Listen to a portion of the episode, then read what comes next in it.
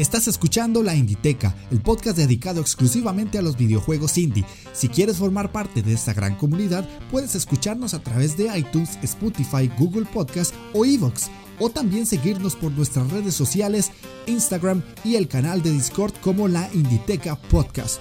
Únetenos y forma parte de esta gran pasión de los videojuegos independientes.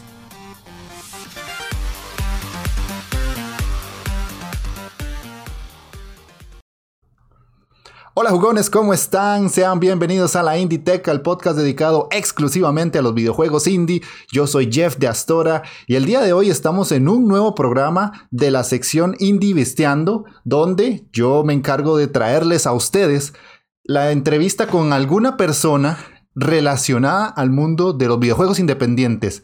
Y hoy tengo el placer de traerles el primer desarrollador de videojuegos.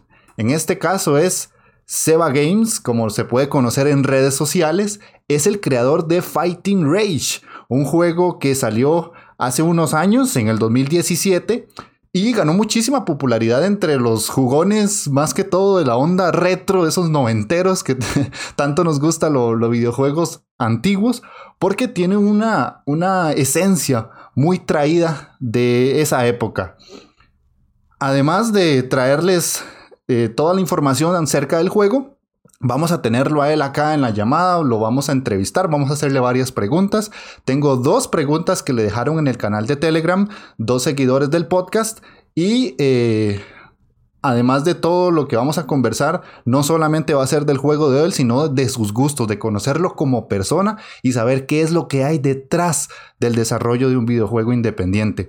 Para que conozcan un poquito de Seba Games, él es uruguayo y ha creado varios videojuegos donde el más popular o el más conocido hasta el momento ha sido Fighting Rage, pero tiene otros dos que se llama Wheels of Elefantita y La Torre de Nosar.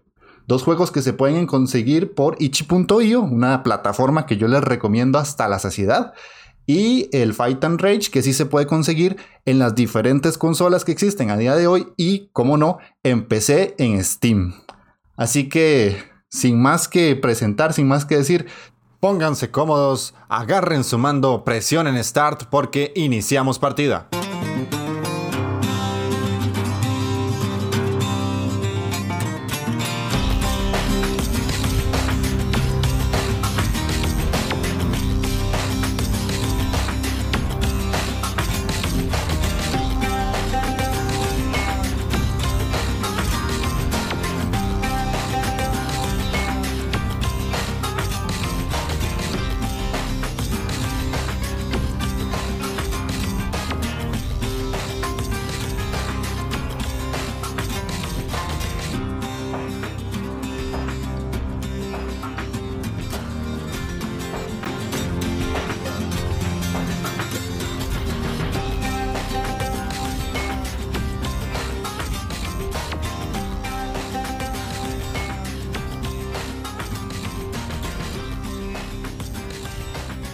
Seba, ¿cómo estás? Bienvenido a la Inditeca.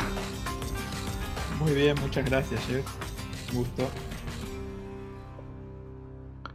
¿Cómo, ¿Cómo va esa vida por allá de momento en Uruguay? Bastante bien con las cosas de ahora, pero bastante bien con, todos los líos estos que hay en todo el mundo, pero, pero bien. Ok, ok, me, me alegra saber que estás bien. Eh, como te acabo de, mencionar o acabas de escuchar, vamos a tener una entrevista bastante amena sobre la creación de tu juego y eh, me, da muchísima alegría saber que la primera persona que viene a esta sección siendo un desarrollador es latino, porque eh, si a mí algo que me gusta impulsar es que la gente conozca más videojuegos independientes, es que también sean latinoamericanos, porque aquí tenemos muchísimo talento que necesita ser exportado y necesita ser conocido. Así que Hablarnos un poquito de, Fight and Rage para que la gente conozca de qué trata el juego eh, y tenga una idea general de lo que se puede topar a la hora de jugar tu, tu famoso juego Fight and Rage. Bueno, Fight and Rage es un, es un beat'em up de corte, de corte clásico.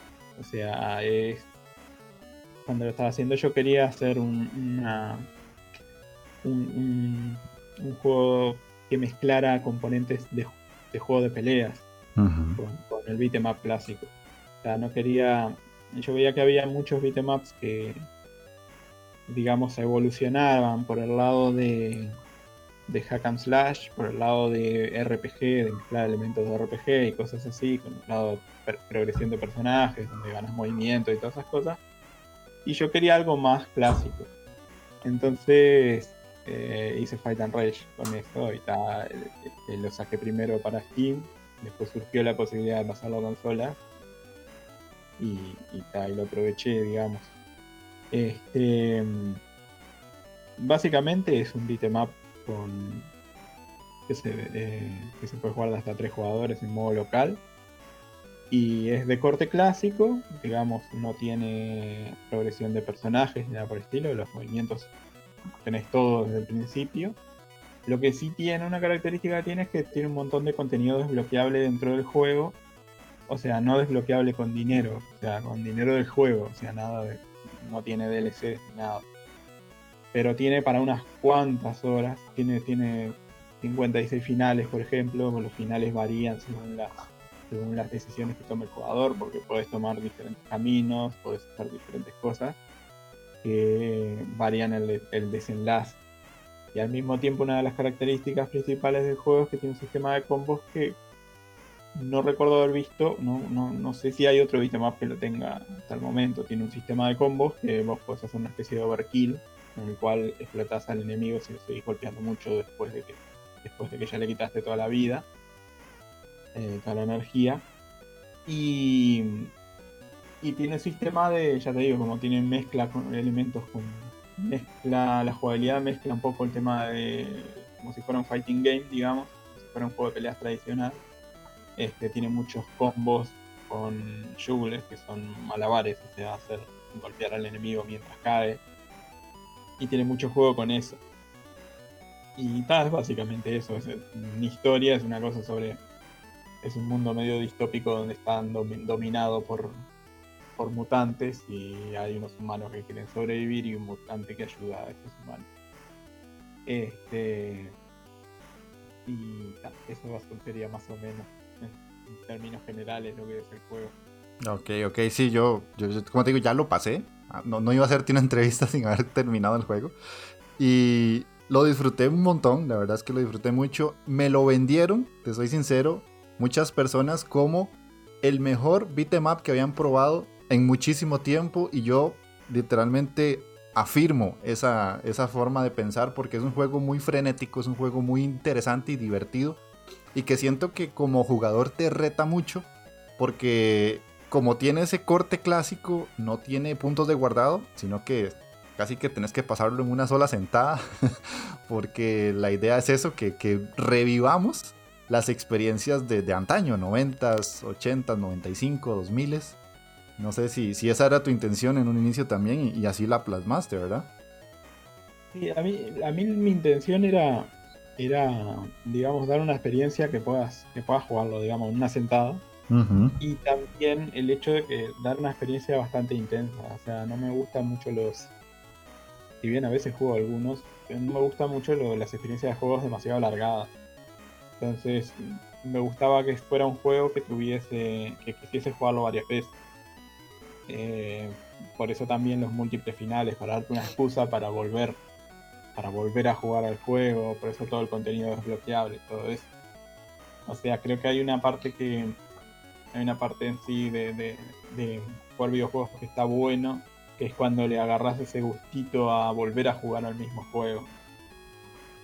Eh, hoy por hoy hay muchos juegos que apuestan más por el tema de dar una experiencia larga, que una vez que lo termines, este, ya, ya está, o pasas a otra cosa. O... Este juego traté de que sea un juego bastante intenso y clásico en la forma de jugarlo. Y, digamos, rejugable. Para que la gente se vea más incentivada a, a jugarlo que otra cosa. O sea, no necesite necesariamente pasar a otro juego una vez terminado el juego que quiera volver a repetir la experiencia probando otras combinaciones, probando otra cosa y al mismo tiempo que le dé como esa cosita que, da a veces de intentar pasarlo mejor el juego. O sea, a mí me pasaba con, cuando jugaba, yo jugaba mucho Final Fight, por ejemplo, y, y, trataba de pasarlo en distintas dificultades, con distintos settings de dificultad, con distintos personajes. Entonces, esa experiencia más o menos es la que quería, la que quería dar con, este juego. Y creo que en cierto modo lo logré en el sentido de que quedó como quería y a mucha gente le gustó es justamente esa parte, toda la parte de desbloqueables y todo eso son, son meras excusas para tener razones extra para, para, jugar el juego. Sí, o sea, lo lograste, totalmente está clavado, porque cuando yo terminé el juego fue como, lo terminé con, con F. Norris y yo dije, ay no, y ahora quiero pasarlo con Gal, ay, después quiero pasarlo con Ricardo. o sea, traté de que en, en la historia del juego mismo que, la historia te sugiera que qué pasa si vas con otro, qué pasa si haces otra cosa distinta. Eh, porque claro, las consecuencias de lo que vas haciendo van, van determinando todo lo que sucede. Y lo que sucede en, materia de diálogos y eso es muy concreto de un personaje. Mm. Muchas veces. En alguno de los eventos. Entonces, tiene, tiene esa cosa. Ya desde el principio ya tenés la opción de escapar o seguir adelante, por ejemplo. Esa, esa parte lo hice que eh, esa decisión fuese desde el principio para ya dejar claro qué tipo de juego era, ya dejar claro sabía, estaba seguro que la persona iba a arrancar el juego dos veces al menos. Mm, sí. Ya tiene una opción que bifurca desde el principio. Sí, sí, claro. Totalmente entendible. Y para que la gente sepa, se dé una idea, es un juego que al inicio, cuando, cuando empiezas, tienes la opción de usar a tres personajes. En este caso tienes a Gal, que es como el personaje femenino, a Ricardo, que es un personaje mutante, que tiene forma de o cabeza de toro y un cuerpote gigantesco. Y Norris, que es como una especie de, de que podría llamarse ninja, samurai, no ninja, más que todo, ¿cierto? Y es, Sí, y cada uno de ellos pues tiene diferentes tipos de jugabilidad y diferentes tipos de golpes, entonces es para que la persona pues se acomode con cuáles que más le guste jugar. O como me pasó a mí, que termine el juego con un personaje y necesite empezarlo otra vez con otro para probar esos diferentes combos y entender cuáles son los otros finales del juego. Em, además hay, hay, un giro por ahí que no quiero contar porque es un spoiler, pero al terminar el juego uno puede hacer ciertas cosas con otros personajes y cosillas interesantes. Pero lo dejo ahí porque si no la gente sabe de spoilers que no debería saber antes de pasarlo. ¿En qué te basaste para hacer este, estos tres personajes tan interesantes? Eh, en, un principio eh, era simplemente... El primer personaje que hice fue Gal y simplemente fue... Eh, Estoy probando un programa un programa de diseño gráfico que hay para para, para 3DS. Mm. Eh, lo estaba probando y tal, me puse a pixelar un personaje y tal. Y, ahí salió más o menos el diseño principal, que se fue hace muchos años. era con la intención de hacerlo. Y tal, me gustó cómo me quedó. Y después empecé a trabajarlo. Al principio del juego no tenía historia ni nada. Lo, primero que hice fue, fue un sprite de Gal y después empecé a, hacer, hacer los personajes que, quedaban. O sea, los personajes que quedaban, no, me refiero a. Empecé a. Hice el personaje de Ricardo, como ya empecé a, hacer como los personajes que, faltarían si eso fuese un beat'em up. Y no tenía ni la historia pensada en ese momento ni nada. Después empecé a, después empecé a, a digamos, machear una historia ahí en, todo eso quería hacer una historia que sea bastante expresiva y después me copé bastante, me gustó mucho la, idea de un universo lleno de mutantes y todo eso. Este, y ta, más o menos seguí por ese, por ese lado. Me olvidé la pregunta inicial, pero creo que me fui por las ramas. que, más o menos en qué, en qué te basaste para crear ah. tres personajes y por qué son tan distintos el uno del otro, ¿verdad? Bueno, eh, Gal, viste, el nombre de Gal eh, viene, viene por, por, tema de Guy en Street Fighter, en, Fighter Alpha, en, Final Fight. Eh, que es un personaje con el que en aquel entonces, sobre todo, hoy también, pero en aquel entonces estaba jugando bastante Fighter Alpha 3 y me gustaba mucho ese personaje. Eh, y, y a Final Fight también estaba jugando mucho. Y es como el nombre, es como el. Eh, lo que sería la. Digamos. Ah, ¿Cómo sería? O sea, el, nombre Gui en lugar en femenino sería Gal. Entonces, sí, es el personaje rápido. Después, F. Norris. Eh, es un chiste, un juego de palabras el nombre. Pero el, el diseño, digamos, está medio basado un poquito en, un poquito, no, bastante, en, en Guy también, pero en el diseño del personaje. Ajá, sí. Lo que tiene, tiene, otras cosas y ahí quería una especie de ninja medio veterano, así medio loco. Un personaje con el cual me pueda sentir medianamente identificado en ese sentido. Pero, yo siempre elijo a los ninjas en el juego de peleas, entonces. Mm. Como que un ninja veterano era como, qué bueno. Eh, después estaba, está el tema de Ricardo, que Ricardo es, una clara referencia a Hagar. Sí, totalmente. Quería un personaje grandote así, en ese sentido. Y, y tal, básicamente eso, es una especie de Hagar Minotauro. Sí, sí. De hecho, acabamos de responder una pregunta que me dejaron en el, en el canal de Telegram de eh, Víctor Segovia, que él me pone, eh, que si homenajeas algún juego de los clásicos de los 90, prácticamente acabas de decir uno, y yo puedo seguir con la respuesta para que eh, alarguemos el tema, es que literalmente si has jugado Street Fighter, cuando llegas a Fight and Rage tenés referencias por un tubo, son demasiadas. Lo que pasa es que yo era, yo era muy de adolescente y de chico, de niño, era muy fan de los juegos de, de Capcom, de Street Fighter, de, de, de, Final Fight. De Final Fight fue más bien de grande, de chico no me gustaba Final Fight. este, pero de chico tampoco me gustaba Cadillac Sandino, ¿sabes? Y de grande me gustó. Ajá, ajá. Por alguna razón, de chico me gustaban solo los juegos de peleas. Eh, los juegos de plataformas también, pero me refiero de lo de Capcom, digamos, me gustaban los juegos de peleas y los beat'em up no me interesaban, tipo el King of Dragons y todos esos juegos no le veía la gracia cuando era chico. Después de grande, ya de adolescente más bien, me empezaron a, gustar mucho. Me gustó mucho eh, Alien vs Predator, por ejemplo. Alien vs Predator me volvió loco. El juego me encantó. Mm. Pero... Ah, después... Los Dungeons and Dragons están buenos, no me gustaron tanto igual no, no, no fueron de mis favoritos de Capcom, pero me gustaban más esos que tenían más esa, esa sensación de golpe, no tan rolera, ¿viste? Ajá, ajá. Este, el King of Dragons me encantó también. Pero. Y ese que ese tenía ah, cierta cosa rolera, pero no. Pero era más directo. Era más de pegar y pegar y nada más.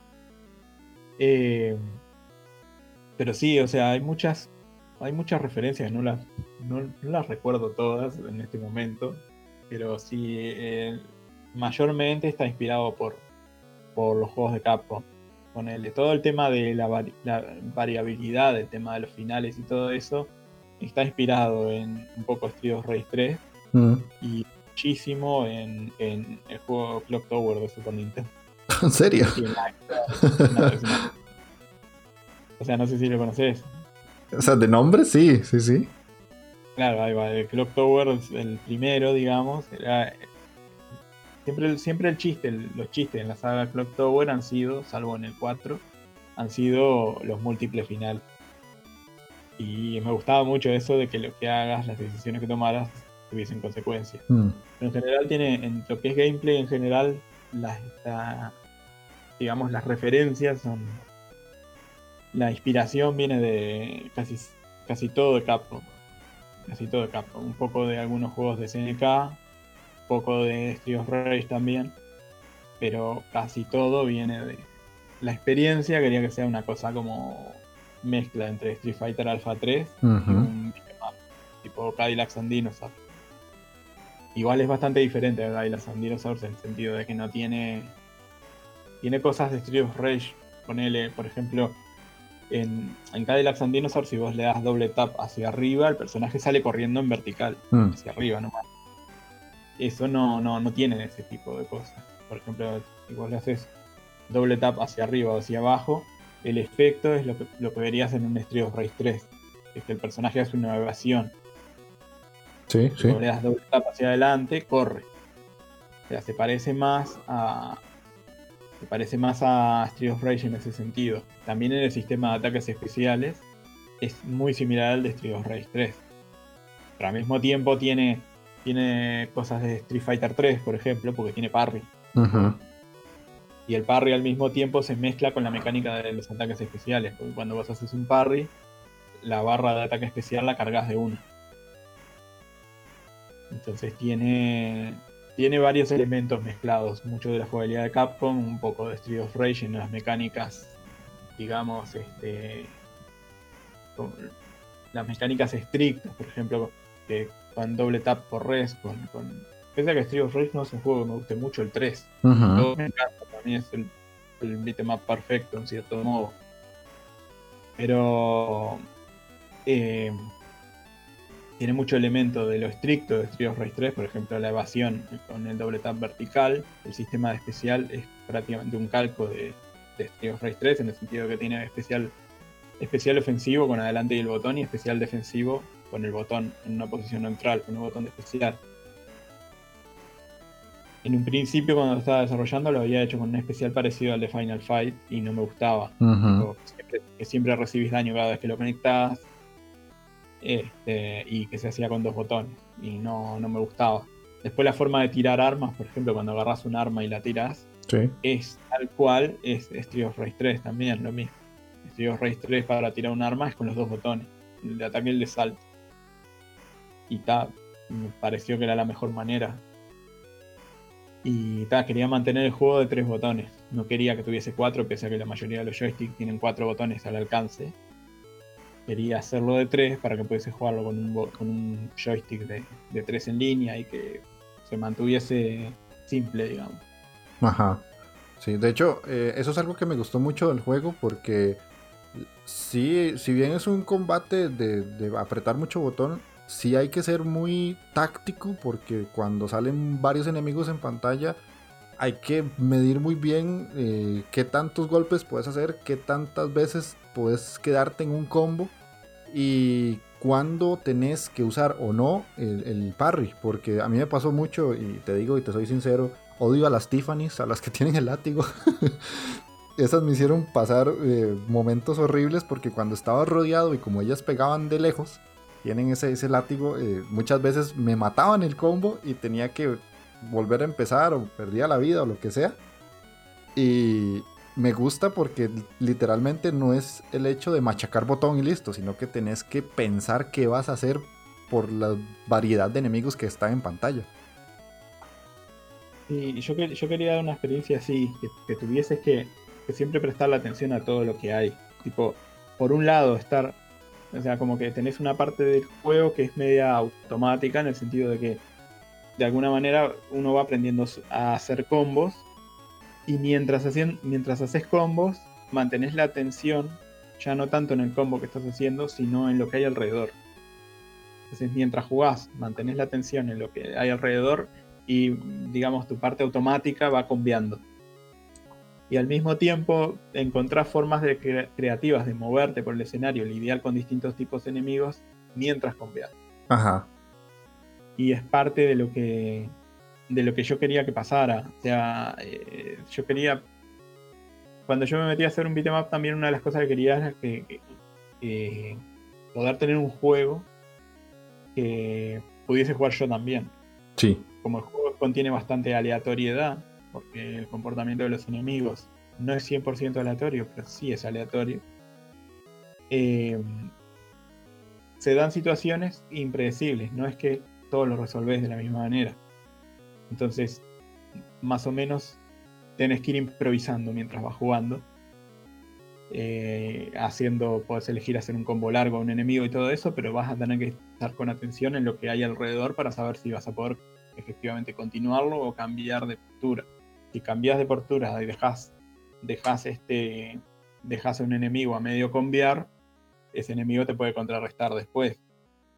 O sea, es como que tengas que estar siempre atento a lo que hay alrededor mientras jugás el juego de conviar a un enemigo. Esa, esa era parte de la, de la experiencia que quería que quería que tenga el juego, digamos. Sí, que, es, es, muy similar más o menos a lo que vendría siendo un combate de Street Fighter. O sea, tenés que medir todo lo que está pasando, tenés que medir distancias, tenés que medir cuánto puedes hacer en cuanto a que si es un personaje de agarre, que si es un personaje de ataque de rango. O sea, todo ese tipo de cosas se manejan muy bien y con los distintos personajes que están en el juego, la jugabilidad es muy diferente. Porque yo lo pasé con Gal y lo pasé con Norris y fueron experiencias muy, muy distintas, pero que cuando ya manejas el personaje bien, porque literalmente sentís que cuando perdés en una pantalla es error tuyo, eh, ya vas como avanzando cada vez más, cada vez más, cada vez más, hasta que ya logras eh, terminarlo. Pero eso me gustó porque te da la posibilidad de aprender de tus errores. Sí, eh, yo quería, viste que en general lo que hacen los enemigos es simple. Por ejemplo, un enemigo solo es bastante más fácil Ajá el conjunto. En sí lo que, lo que hace la, dificultad es más bien el conjunto de enemigos distintos. Por ejemplo, te puedo poner un enemigo que se defiende por arriba, como el tema, el tema de los enemigos de los, monos, por ejemplo. Sí. Que saltas encima, te hacen un ataque antiaéreo. Mezclado con otro enemigo que es bueno para que le saltes. Por ejemplo, si yo meto eh, monos y Tiffany's, eh, a Tiffany es, es bueno saltarle muchas veces. Ajá pero si meto monos, te complica la situación y vas a tener que tratar de no saltarle tanto, sino alcanzarla ya sea corriendo, acercarte corriendo de alguna manera, cambiar un poco la estrategia. Más allá de la estrategia, digamos, proposicional que es, es esa, en el momento se van dando improvisaciones, porque no, no, no, no es tan simple la situación. O sea, hay una parte que es hay una parte en Beat'em Up, sí, que es como un fighting game, digamos, que es la parte que se da en una sola línea, en la cual vos tenés que medir distancias, medir, o sea, evaluar si conviene saltar, si conviene esperar y defenderte de cierto ataque. Eso es parecido a un fighting game, pero extremadamente simple en este caso. O sea, no tiene la complejidad de un fighting game, obviamente, en el tema de las mecánicas uno a uno. Pero una cosa que me gusta mucho del beat'em up en general es que son varios fighting games funcionando al mismo tiempo y fighting games extremadamente simples, en los cuales vos ves qué tan cerca estás de involucrarte en otra pelea. Porque cuando los enemigos no están en tu línea, los puedes ignorar totalmente. Pero vos tenés que ignorar cuando entran a tu línea. Cuando entran a tu línea, digamos, entran a tu fighting game.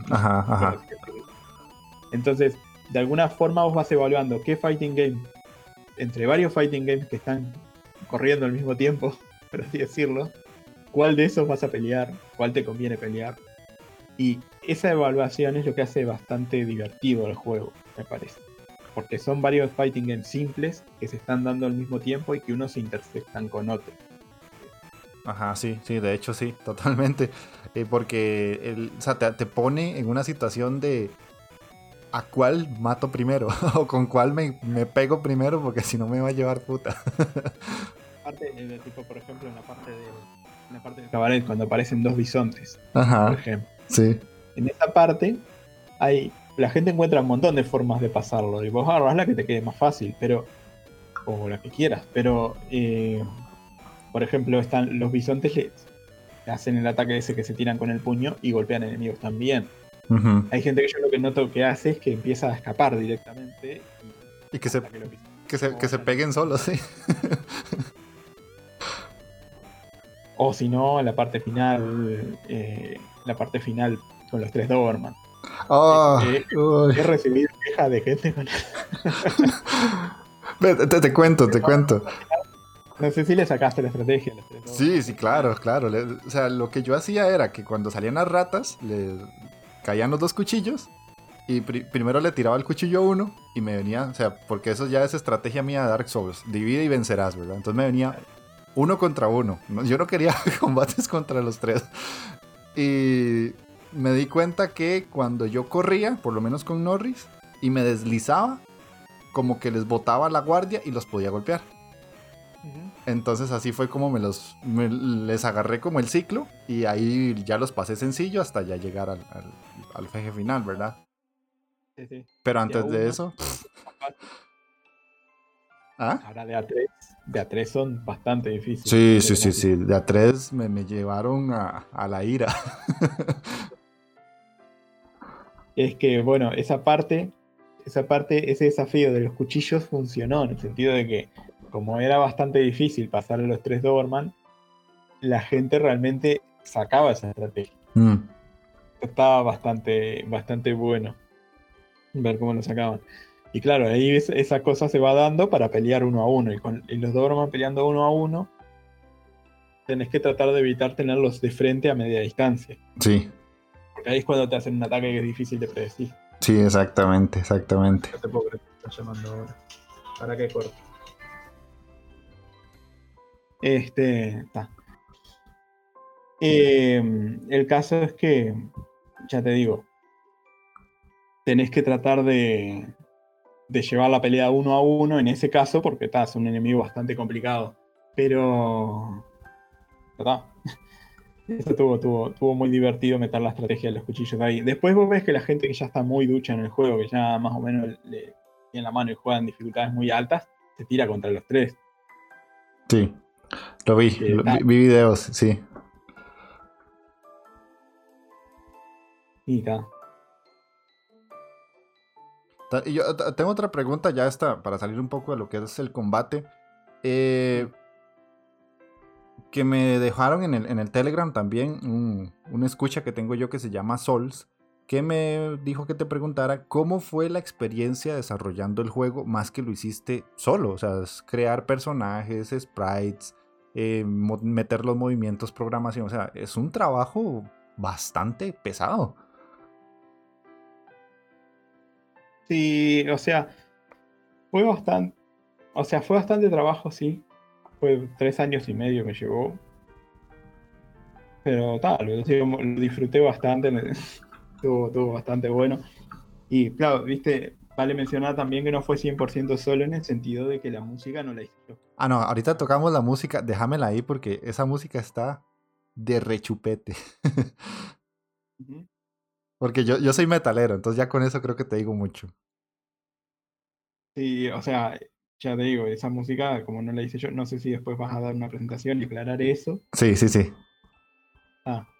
Eh, pero bueno, en general, ya te digo, eh, estuvo bastante o sea, estuvo bastante bueno, fue bastante trabajoso, obviamente.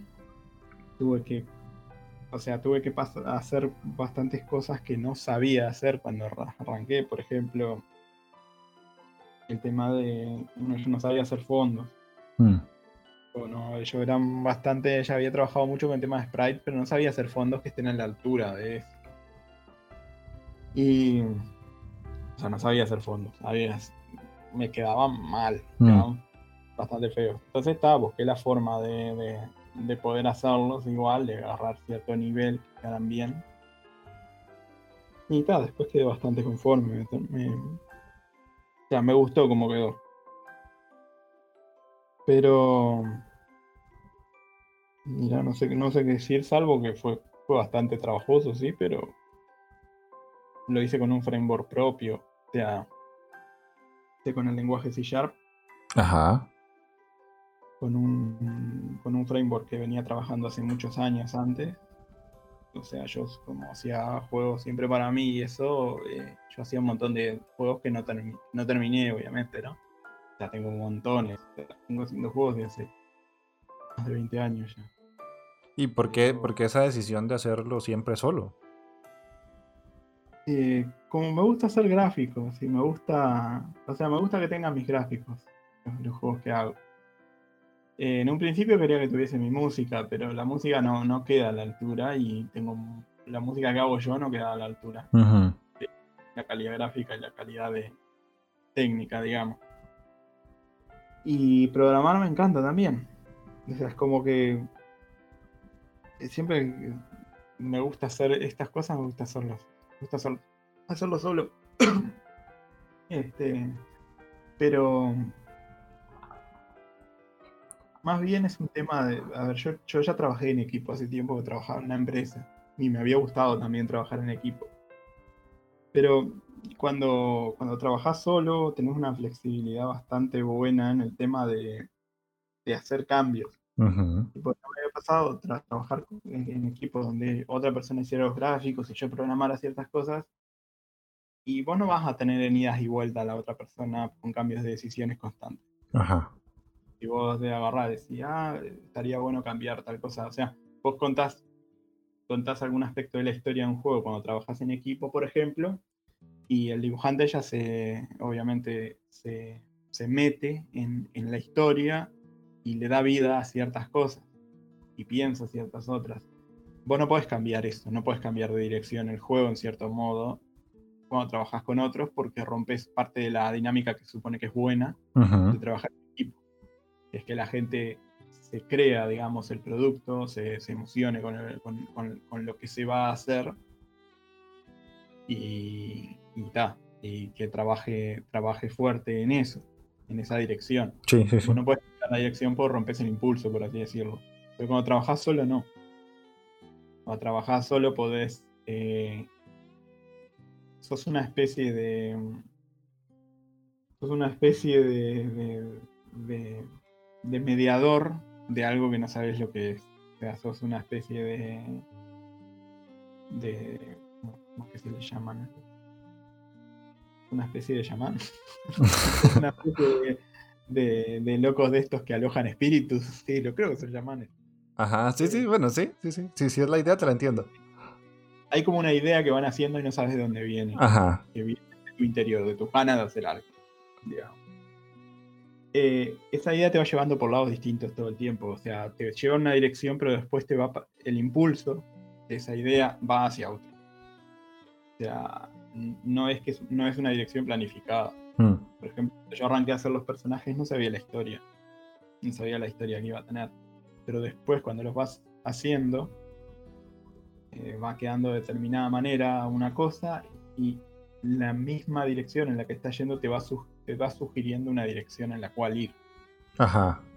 Si vos planificás, si vos planificás desde un principio todo lo que la dirección que vas a tomar, después la vas a tener que romper. Que en una empresa, cuando trabajas en una empresa con varias personas, está bueno tener una dirección, tener una persona que piense la dirección y todos vayan en esa dirección. Se puede hacer ciertos cambios, ciertas cositas, pero tratar de la dirección principal no, no cambiarla. Yo de un día para otro agarré y dije, ah, estaría bueno probar un parry, a ver cómo queda en esto.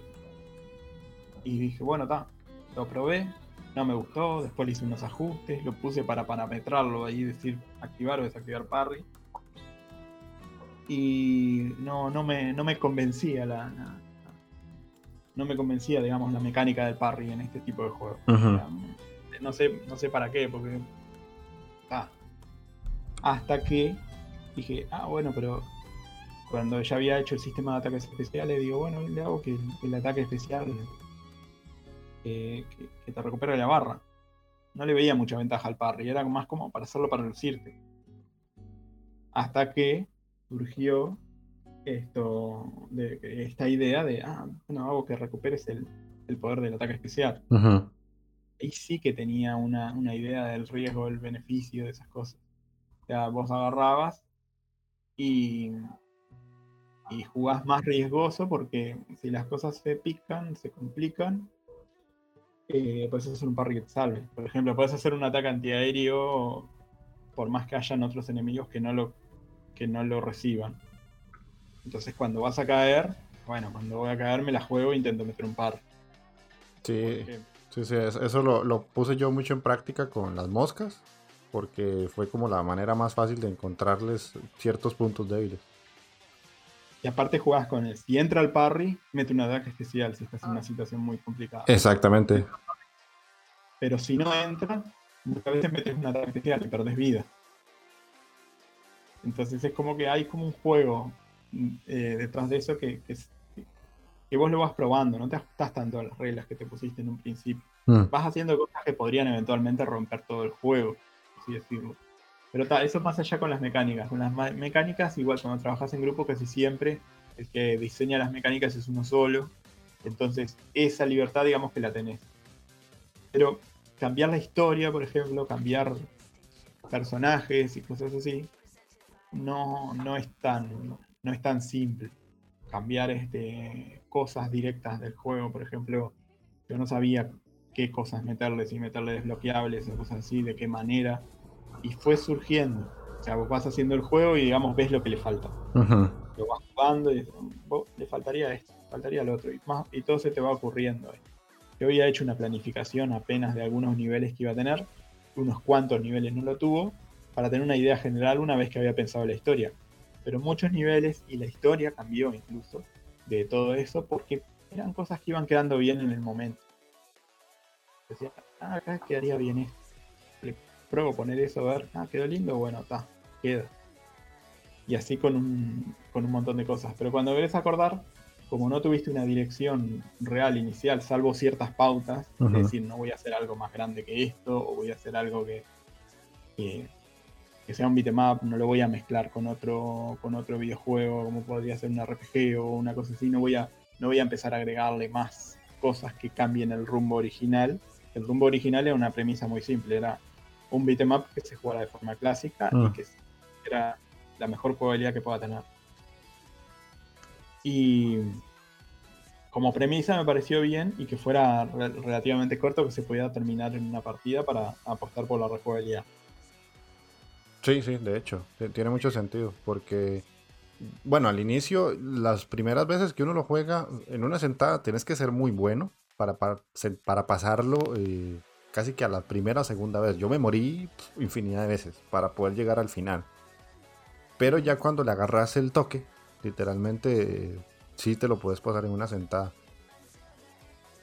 Claro, sí, o sea, en general, una cosa que me habían pedido que era que tuviese continuaciones para otro día, tipo que lo puedas suspender la partida y dejarlo. Eh, se lo terminé poniendo, me pareció una buena idea. Ya, tipo, pero es de esas partidas que vos cuando las continúas se borra. O sea, vos básicamente, si vos perdés o abandonás la partida, cuando vuelvas al otro día y vas a arrancar, por ejemplo, digamos que estabas jugando una partida con F Norris. Llegaste hasta la tercera pantalla y por alguna razón te llamaron, tuviste que salir o alguna cosa. Vos puedes cerrar el juego o lo sacás el juego.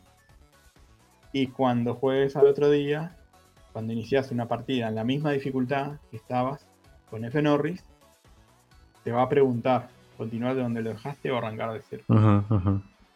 Pero si vos de alguna manera agarrás y lo que haces es arrancar. Llegás hasta el nivel 3.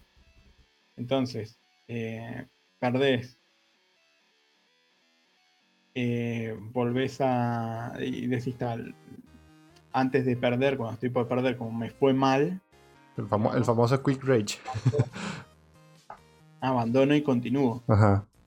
Eso lo puedes hacer una vez, porque una vez que continúas se te borra la partida. Y hasta que no avanzas hasta otra sección, o hasta que no perdés y continúas, esa, esa partida no se vuelve a guardar. Mm. O sea, si haces lo que se llama save scam, no, no, no, no funciona. El save scam lo podrías hacer simplemente para pasar todas las secciones de forma perfecta, digamos. Para decir, bueno, voy a tratar de pasar todas las secciones y no perder ninguna vida ninguna. si te va mal, volvés para atrás. Pero no, le puse eso, se borra la partida cada vez que la continúas, por así decirlo, y se vuelve a guardar cuando pasas una sección o perdés. Sí, sí, sí, totalmente. Y slots, una para cada, un slot, digamos, tiene internamente, tiene un slot para cada, para cada tipo de partida posible, en el sentido de que está el slot depende de la dificultad y los personajes en juego. Entonces, no te va a pasar que, por ejemplo, estás jugando con un amigo y tu amigo se fue. Entonces quedaste por la pantalla 5, ponele con, ese amigo, abandonaste la partida ahí. No tenés, que, no tenés ningún desincentivo para volver a arrancar una partida vos solo, porque no se va a borrar esa partida hasta que no arranques una partida a dos jugadores con esos jugadores y, esos, y ese setting de dificultad. Sí, claro. O sea, recién, recién ahí es cuando se puede continuar la partida que habías dejado. Y tal, le puse el sistema que está oculto, no, que, no quería que la gente cuente con eso. Y tampoco quería que la gente pruebe combinaciones grabando y probando qué pasa si hago esto, qué pasa si hago lo otro. Que la partida la arranques y se sienta como una experiencia entera, digamos.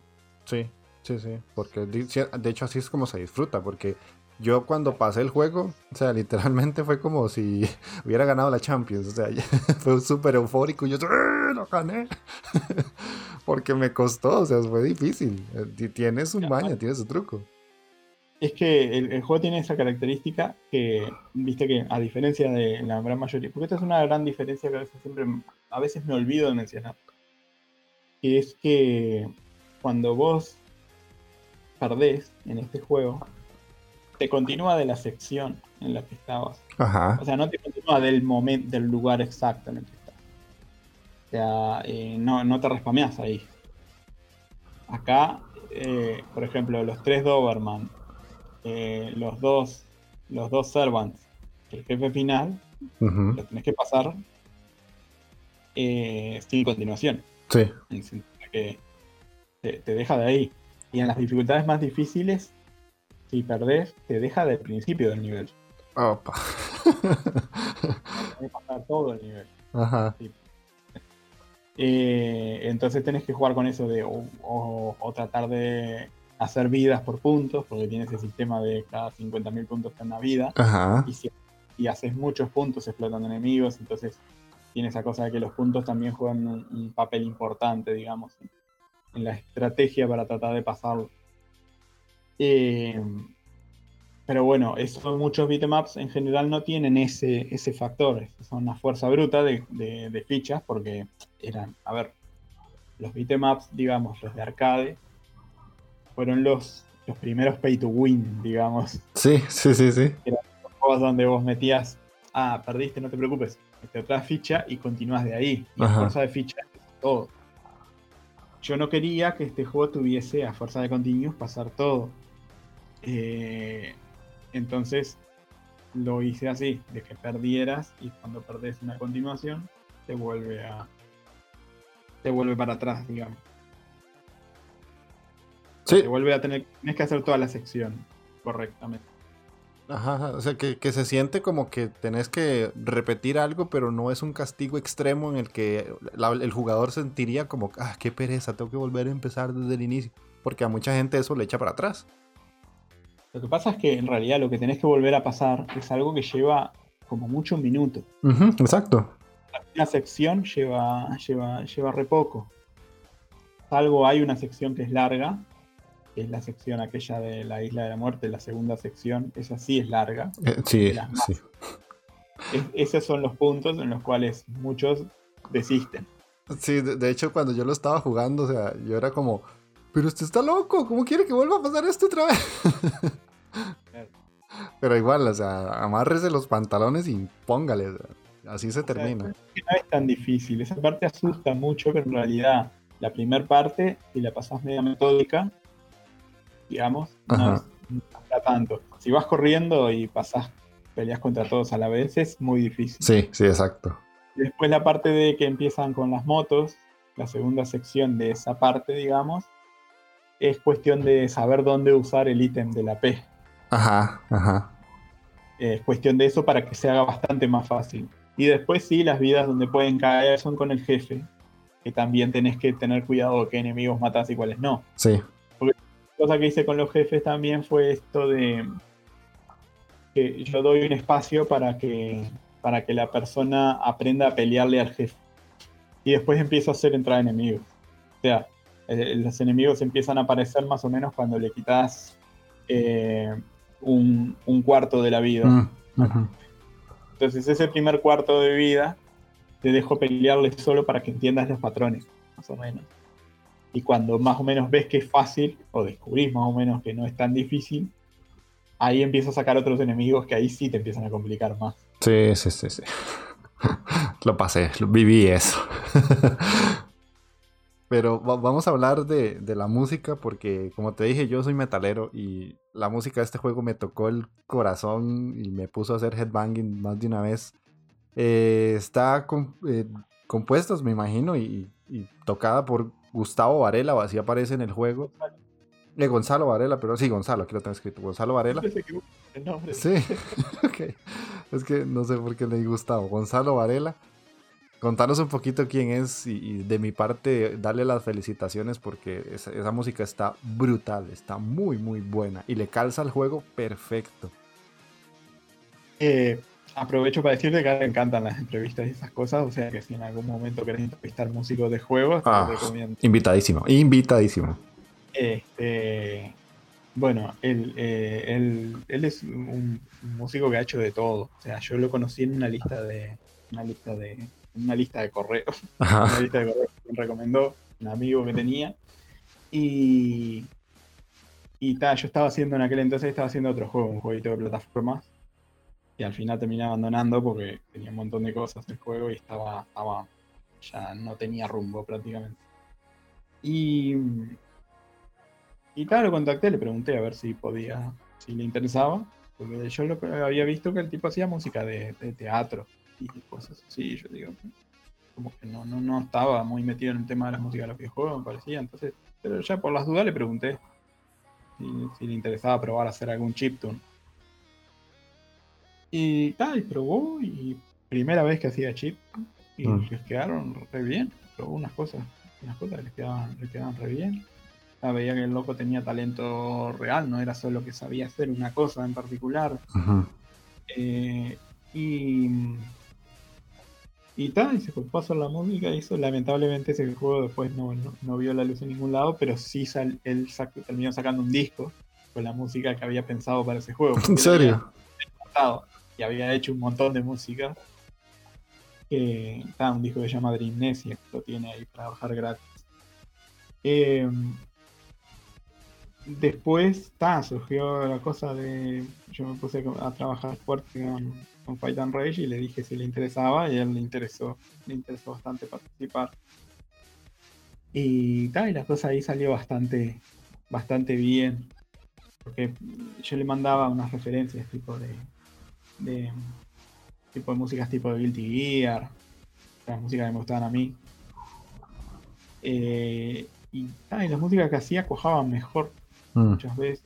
Y cuando no cuajaban mejor, eran buenas para, para dejarlas para después. Y a veces incluso algún que otro nivel lo hice inspirado en una música que él había hecho para otra cosa. O sea, para, para otra parte del juego. Y yo dije, todo va a quedar más, lindo, más lindo en esta. Ajá, y así. Yo hacía un nivel un poco en base a. inspirado por la música que había hecho él. Eso pasó, por ejemplo, con la música. La música del ascensor la música del elevador, del, último nivel, esa música él la había hecho primero para la práctica de combos. ah. Y yo le dije muy intensa para eso. Y, y, y, tal, y la dijo, pero está, está buena, vamos a dejarla para, después. Y, y yo todavía no había hecho, no había terminado el último nivel.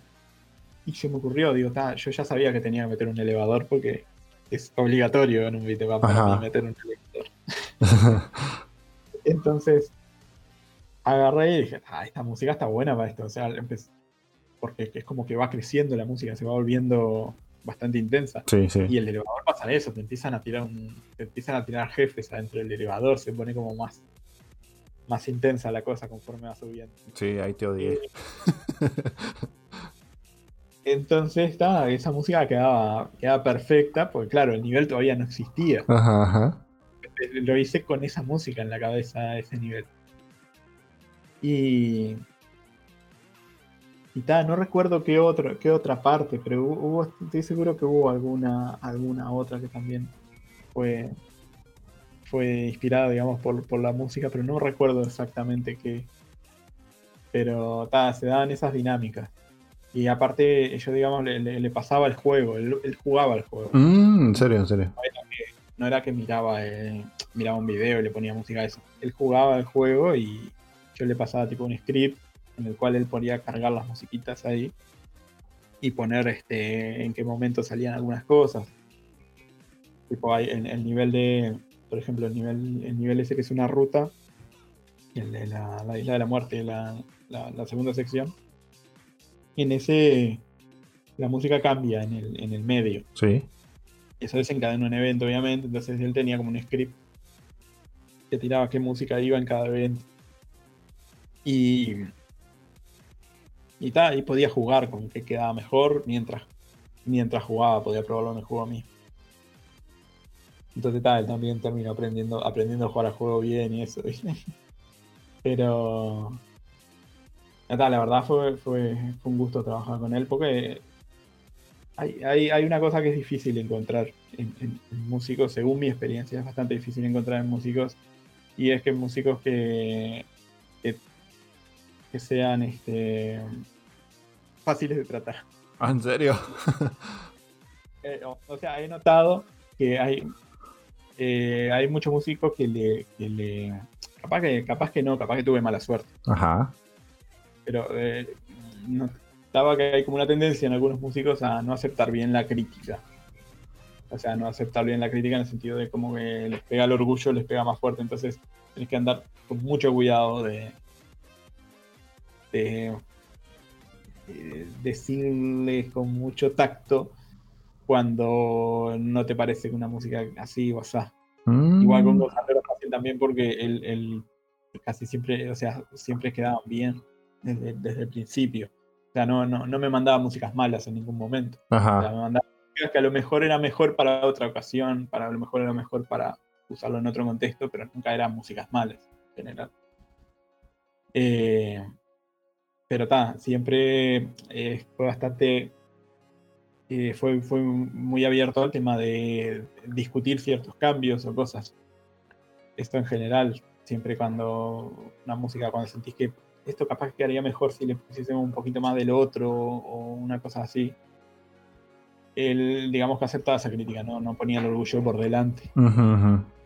Entonces, porque claro, ah, siempre da un poco esa cosa de que uno habla de la ignorancia. En el sentido de que yo, por ejemplo, yo no sé componer música. Sí, claro, exactamente. me da un poco de miedo agarrar y dar una crítica, decir, me gustaría más algo diferente, algo más tipo así. Y ahí cuando vos decís algo más tipo así, muchas veces te equivocás en los términos en los que describís, algo que tuviese más de esto o lo otro y utilizás términos incorrectos.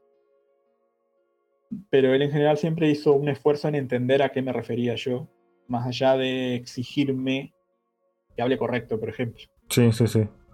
Utilice los términos correctos. Entonces, esa cosa te da cierta soltura para poder es cierta cosa de profesionalidad en general que está bastante bueno. Que muchas veces cuando pones el orgullo por encima de la profesionalidad es, este, es más complicado tratar con gente que no, no es experta en lo que haces. Entonces, ah, eso estuvo, estuvo bastante bueno. Y él, es de Uruguay también. Sí, él es uruguayo también. La verdad fue bastante, bastante un milagro porque fue como, fue en, una lista de correos. Ajá, sí, sí, sí. O sea, fue bastante. Es bastante raro. Es bastante raro encontrar a. a gente talentosa de una. Ajá. Siempre pasas por varias personas para llegar más o menos a una que, que, trabaja bien, digamos. Pero en este caso tuvo una suerte bastante grande.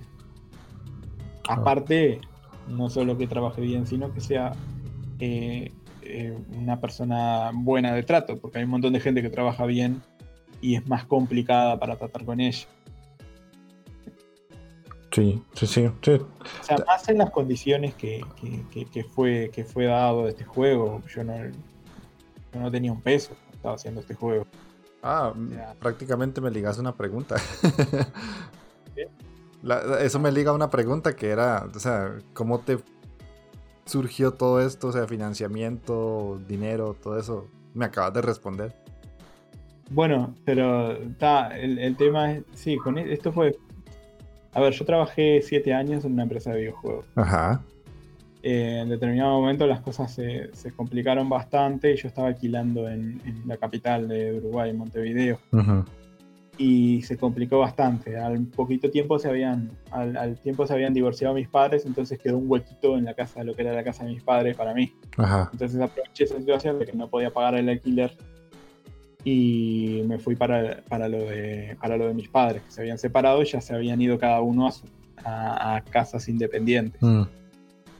Eh, entonces, ¿qué pasó? Quedé en la casa donde yo vivía cuando era adolescente. Eh, una casa que estaba en bastante malas, malas condiciones, una casa con techo de chapa, digamos, pero era una situación bastante precaria. Al mismo tiempo, cuando yo estuve trabajando en esa empresa, por siete años estuve trabajando, este, fui el sostén económico con mi pareja, digamos. O sea, mi pareja ahora es profesora. En aquel entonces estaba estudiando y, también trabajaba unas horas de, profesora, pero, poco en general. Después empezó a trabajar un poco más. En determinado momento vio que la cosa estaba complicada en el, trabajo que yo estaba y me dijo para que me anime nomás a agarrar y probar a hacer un juego este, por mi cuenta y que ya ella me bancaba. Ajá, prácticamente ella empezó a tomar mis horas y ta, yo empecé a, yo digamos, dejé ese trabajo porque también estaba complicado. Que hice algunos trabajos freelance mientras, pero después me terminé dedicando de lleno a, hacer este juego. Y bueno, y eso fue lo que pasó. A tres años y medio estuve, estuve trabajando en este juego y ta, con la ayuda de mi, de mi pareja se pudo se pudo más o menos vivir ahí con, pudo tener para comer, digamos. Y, y ta, después, después el juego le fue bien, entonces ahora está, ya es otra cosa. Pero en aquel entonces era, era bastante complicado, los términos eran, eran distintos, o sea, yo no le, no le podía pagar la música en ese entonces a Gonzalo, con algo, hacer algo con porcentajes, ahí con un tope y unas cosas para, para después. Este, y tal, él me aceptó esa situación especial por, porque tal, él, de alguna forma eh, creyó, en el, creyó en el tema del, juego, viste, que, le, gustaba el juego, le, gustaba participar en ese proyecto más allá de si llegaba a buen puerto o no. Eh, yo cuando saqué el juego no sabía si le iba a ir bien. Yo tenía la sospecha, tenía esa cosa, yo estaba seguro, una parte de mí estaba seguro que le iba a ir bien el juego porque yo le metí un montón de trabajo y quería, o sea, me preocupé realmente de que esté bueno, no lo hice por cumplir. Este, Igual. al mismo tiempo, eh, la otra parte no la sabes, porque depende cómo lo tome la gente. Ajá. Nunca lo sabes con certeza. El tema de yo lo que estaba seguro era cuando, cuando largué el juego, estaba, estaba dispuesto a aceptar que sea un fracaso. Este, estaba seguro que no lo iba a hacer, pero no, no se lo podía probar a nadie. ¿no? sea, yo en aquel entonces me acuerdo que haber discutido incluso por la lista de correos de estos desarrolladores que habían de Uruguay, que yo defendía a muerte el hecho de que para mí si el juego está bueno no tiene como irle mal, o sea, no puede no vender. Yo siempre quería hacer un juego, ya, hacer un juego donde que objetivamente pueda ver y decir, yo pagaría por jugar esto. Sí. no, no, nada de. Hay un montón de juegos que sí es lindo el juego, te preguntan, sí, es lindo el juego, está, bueno, es lindo esto, es correcto, es todo lo que quieras. ¿Cuánto pagarías por jugarlo? Nada, me tendrían que pagar porque lo juegue. Hay muchos juegos que son así. Sí, sí, desgraciadamente. Eh, o sea, una cosa es un juego correcto y otra cosa es un juego que realmente quieras jugar. Entonces yo quería hacer uno que diga, este juego, si yo me lo vendiera a mí mismo, yo pagaría por jugarlo. Ajá, ajá. Eh, y estaba seguro, yo siempre estaba bastante seguro de defendía románticamente que la, la, idea de que si un juego está bueno le va a ir bien. Y te entiendo que hay casos que pueden no ser así, porque pueden haber juegos que estén buenos que hayan salido 10 millones de dólares. Si Fight and Rage hubiese salido 10 millones de dólares, diría que le fue mal, porque no hizo 10 millones de dólares. Mm. Pero eh, más allá de eso, va a. O sea, yo siempre tengo la idea de que si el juego está bueno, va a vender bien en el sentido de que va a haber gente dispuesta a pagar para jugarlo. Y eso va a ser, digamos, el, en cierto modo una forma de medir el éxito. No es la total forma de medir el éxito, porque el juego se pirateó un montón, por ejemplo, y eso también es éxito para mí. Mm. En el sentido de que yo, yo eh, no, voy a decir, sí, eh, pirateen nomás, no voy, a decir, no voy a pedir que me pirateen, pero bien o mal para mí es una señal de éxito. Sí, porque la gente quiere jugarlo. Claro, la gente quiere jugar el juego. Es una señal de, éxito del juego en general. Y hasta cierto punto eh, también lo valoro en algunos casos. Yo recuerdo cuando saqué el juego eh, que me, mandó un mensaje privado una persona de, una persona de Grecia que me decía, mira, yo no, no tengo plata, o sea, no tengo plata, estoy en una situación complicada, no, no era un, adolescente, no, tenía plata para comprar sus juegos y no le iba a estar pidiendo plata a los padres para comprar un juego porque estaba en una situación complicada. Y me pidió una aquí. Yo, sea verdad o sea mentira, ponerle, yo creo que era verdad, mm. porque vos te das cuenta cuando te, te, mienten, ¿no? Sí, sí, sí. O sea, yo con gusto le di una, le di una clave. Pero si ese tipo me hubiese dicho, mira, estoy en, estoy en la misma situación que estoy ahora, eh, pirateé tu juego, me encantó. Bárbaro, gracias. O sea, gracias por el comentario. O sea, realmente, eh, no, no, yo no voy a tirar de moralista en este sentido, cuando en realidad, o sea, yo cuando, cuando fui adolescente pirateé un montón de programas también, o sea, la emulación que es.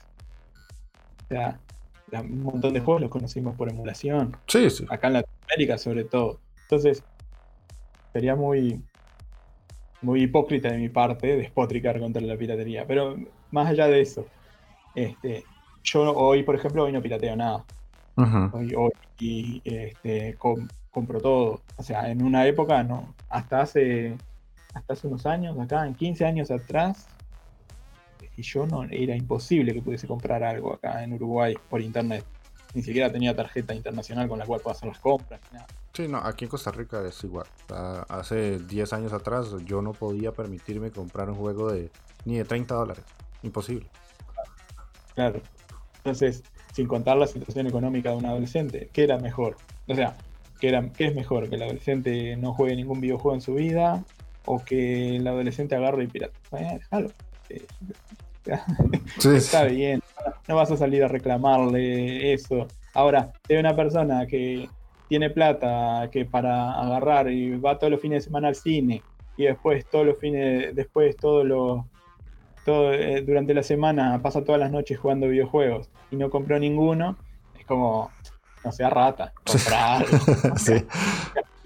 Si, es, un, es algo que estás disfrutando de esa manera, dale su crédito al autor. O sea, tipo, es un tema, es un tema más moral que otra cosa. Comprar software hoy en día es un tema moral me parece a mí. O sea, vos estás disfrutando de un software, muchas veces es un tema de servicios directos, pero vos estás disfrutando de un, server, de un software, digamos, estás en tu deber moral de comprarlo.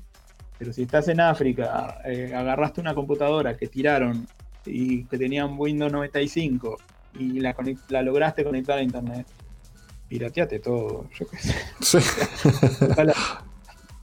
o sea, no, no. Ya te digo, considero incluso un factor de éxito ver que el juego se pirateó mucho. Ajá, En un principio, el, primer día, se pirateó de día 1. De día 1, este, eh, te, voy a ser sincero, en el día 1 me asusté, porque yo no sabía cómo funcionaba esto. Me asusté, digo, pa, el día 1 ya se pirateó, es como, no voy a vender nada. Mm.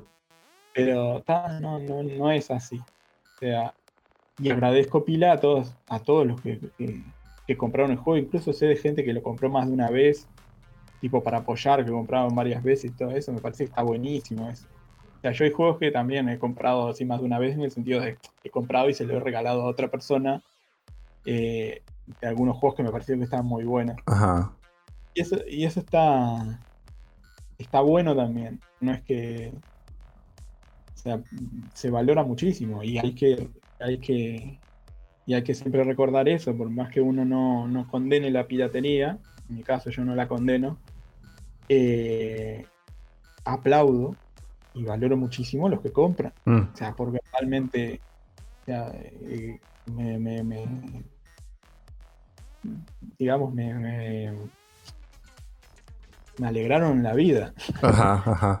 Eh, literalmente me alegraron la vida, porque, o sea, hoy en día yo estaba en una situación extremadamente precaria hoy en día puedo vivir tranquilo, puede, o sea, eh, estoy viviendo en una casa linda, o sea, estoy, estoy, estoy esperando un hijo. Opa. una cosa este, impensable para mí hasta hace un tiempo.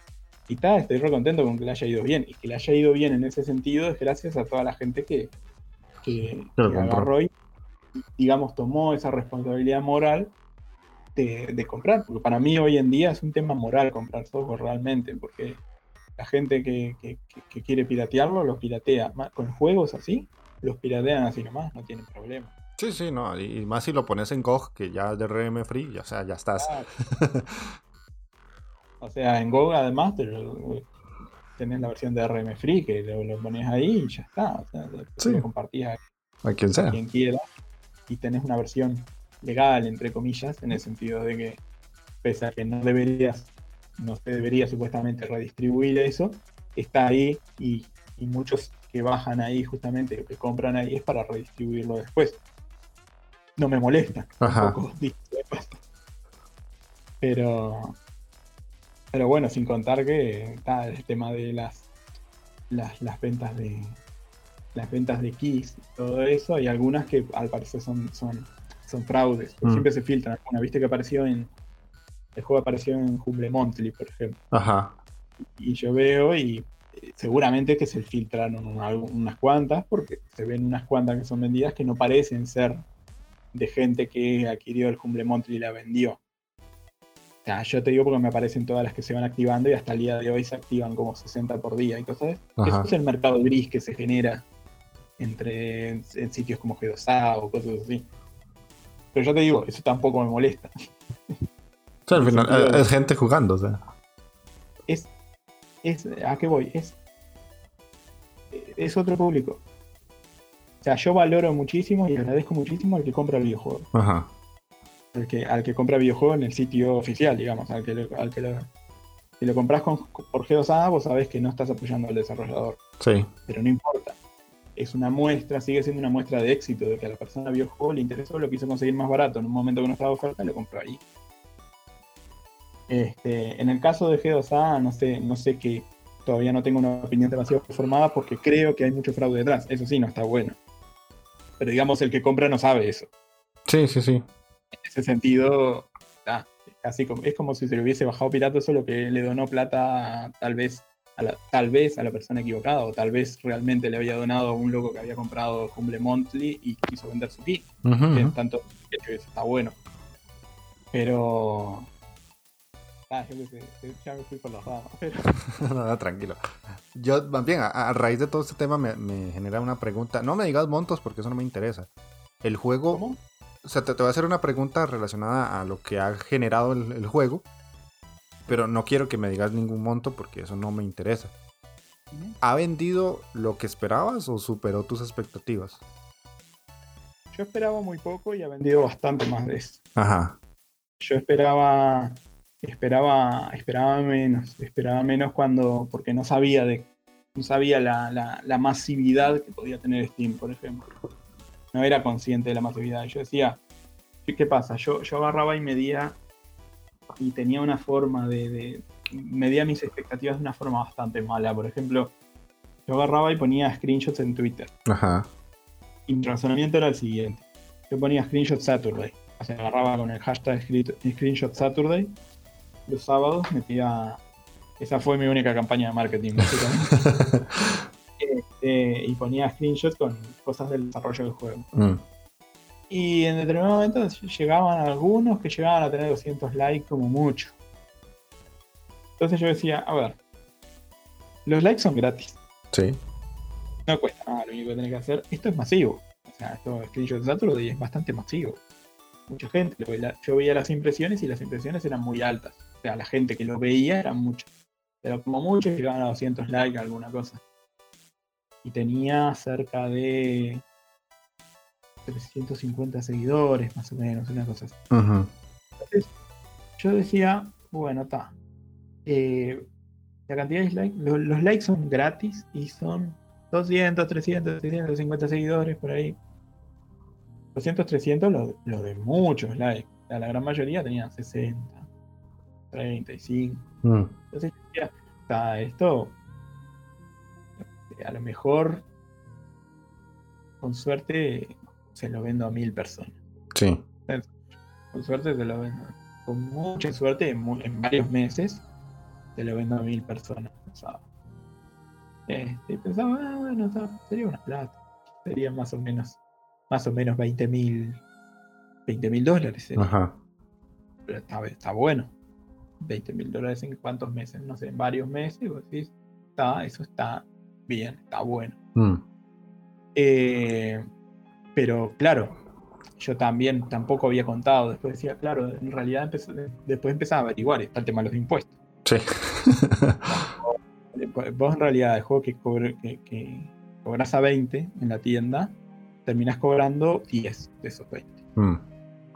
Este, terminas cobrando la mitad, porque, a ver, el, 30 se lo lleva Steam, 30%.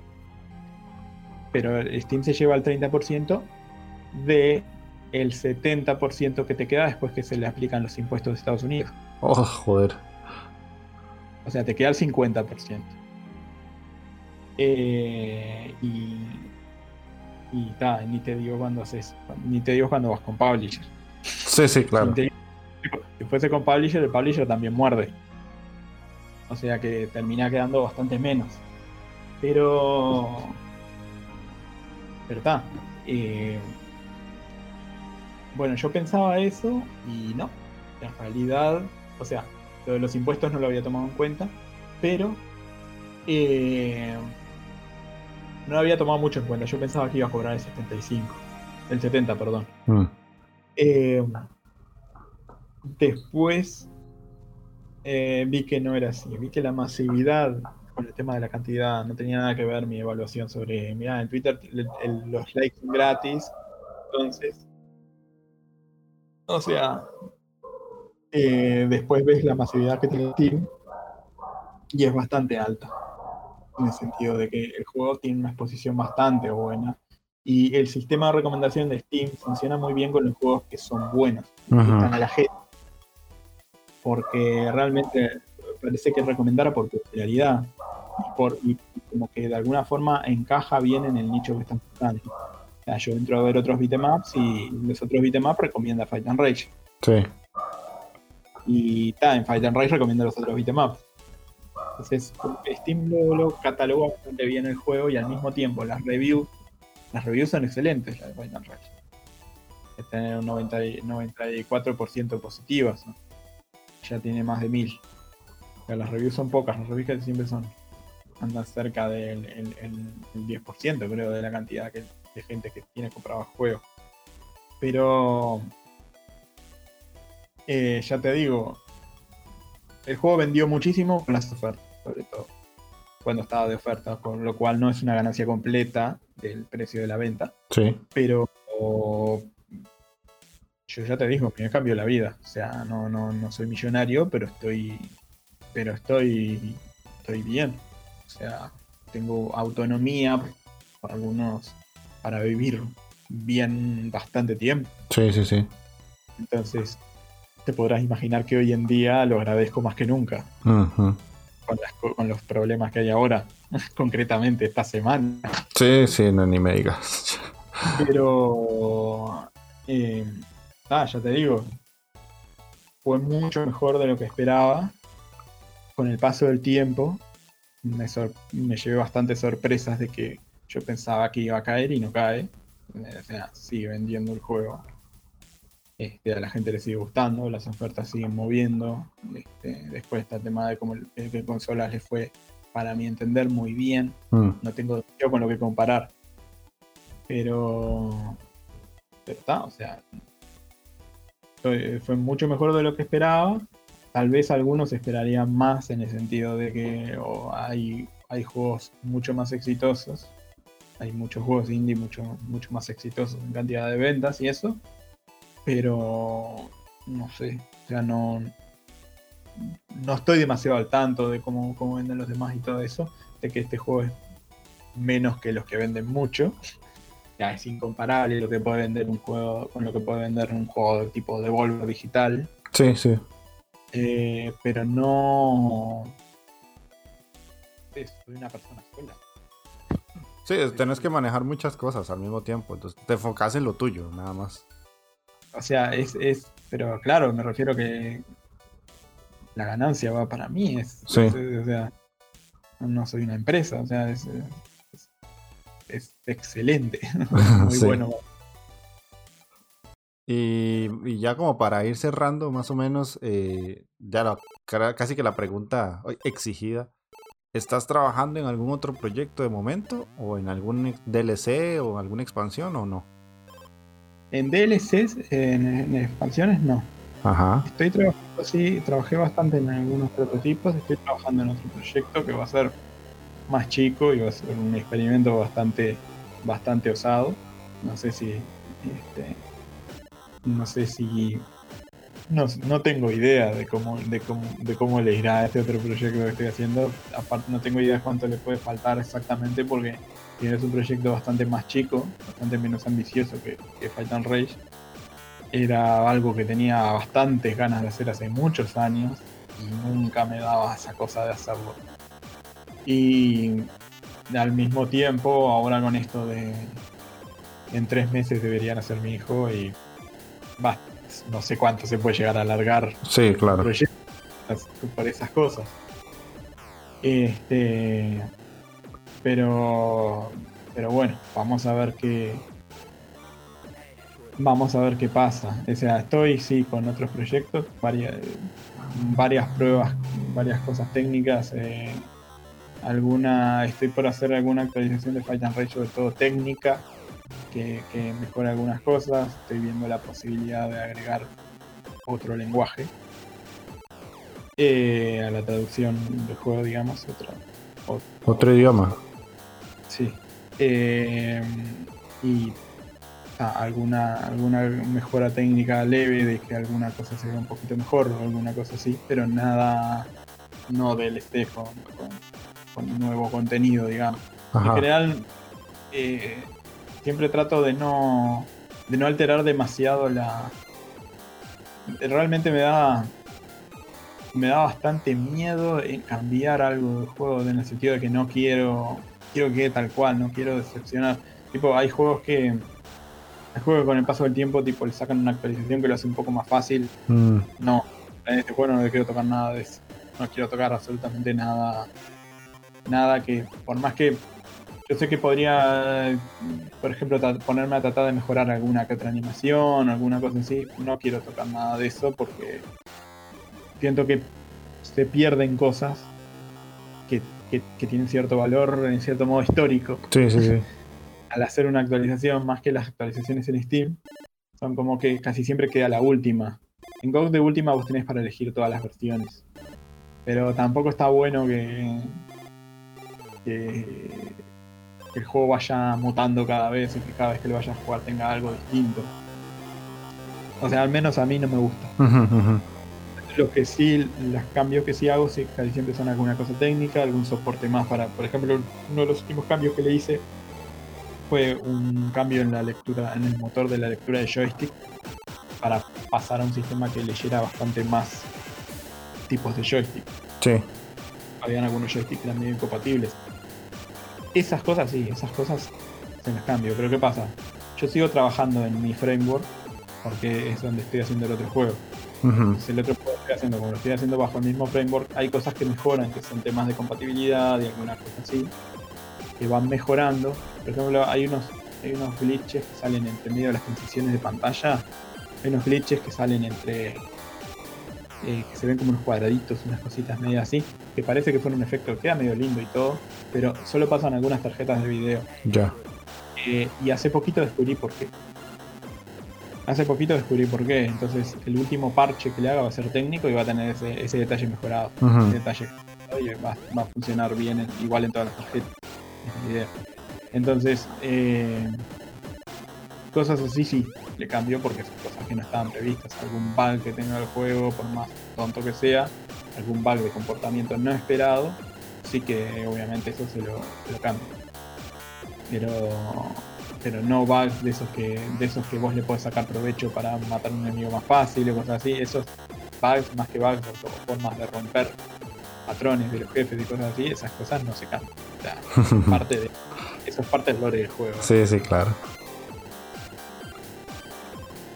Y, cada es como que internamente manejo una, una, fecha de versión de, juego con cambios y el juego no tiene cambios desde, desde principio de 2018. Ajá. principio de 2018 agregué un agregué un movimiento secreto para, para Gal en principio de 2018 que, este, me faltaba, porque había puesto en, la parte de los tips del juego, decía que los personajes tienen movimientos secretos, pueden tener movimientos secretos. Y todos tenían un movimiento secreto nomás. Entonces digo, vamos a hacer uno que tenga dos. Ya, ya, ya, ya. Y, y tal, le puse un movimiento más eh, a Gal, pero después agregué los modos estos, estos. El modo survival, por ejemplo, se lo agregué después. El modo time attack y el modo survival los agregué después, pero son extras. Pero ahí ya quedó con la trilogía, con la, con la, con la trinidad, con la santa trinidad de time attack, score attack y survival. Sí. Y en eso, en eso lo dejé. Después, el único cambio técnico que le hice que, no afecta, digamos, afecta muy técnicamente el juego es soporte para altas frecuencias de, monitores de 200 Hz y cosas así. Y tal, eso hace que se vea bastante más fluido en las personas que tienen una muy buena máquina y monitores así. Pero casi siempre son cambios así los que hago a partir de eso, digamos, a partir de cosas técnicas que puedan mejorar la experiencia en dispositivos nuevos. Sí, no, no es como que vas a agregar un jefe ni nada, un personaje extra, esas cosas no. Claro, esas cosas no, porque no, digamos, no quiero, no quiero cambiar lo que es este la experiencia de juego, digamos, quiero pasar, pasar página en ese sentido. Sí. concentrarme más en otro juego. O sea, si vos le, haces, le entras a hacer un cambio realmente artístico al juego después de varios años, este, se siente mal. Sí. Se siente mal se siente como que estás viviendo mucho en el pasado. O sea, como desarrollador se siente mal porque se siente que estás modificando algo que ya estaba bien por, por cultura. No es que sea perfecto, pero estaba bien con sus imperfecciones. La gente ya se acostumbró a sus imperfecciones. Sí, de hecho. Entonces, no, es como cambiar, cambiar fotos del pasado. Ya, ya, ya está. O sea, el juego es eso cambiar eso ahora es como ocultar lo que fue. Y eso no está bueno. Sí, pasa mucho con los remakes que sacan ahora de juegos de anteriores y mucha gente es como, sí, se ve bonito, pero no se siente como antes. Y esa, eso es el comentario que me imagino que querés evitar. Ah, el remake no es, un, no es un reemplazo, es otra cosa. Eh, o sea, el remake es, eh, no te va a dar la misma experiencia. O sea, vos este, a un juego ya le conoces los defectos y muchas veces a los defectos sacas provecho de los defectos. Sí, sí. Y te los mejoran cuando ya es cultura, cuando ya forma parte del lore del juego. No los, si le cambias eso, no lo mejorás, lo empeorás en ese sentido. Sí. Este, es como es como la cara perfecta. Vos tenés una cara que ya te enamoraste de una cara que te gusta con sus granitos, con sus cosas. Y alguien podría decir, ah, es más perfecta sin esos granitos.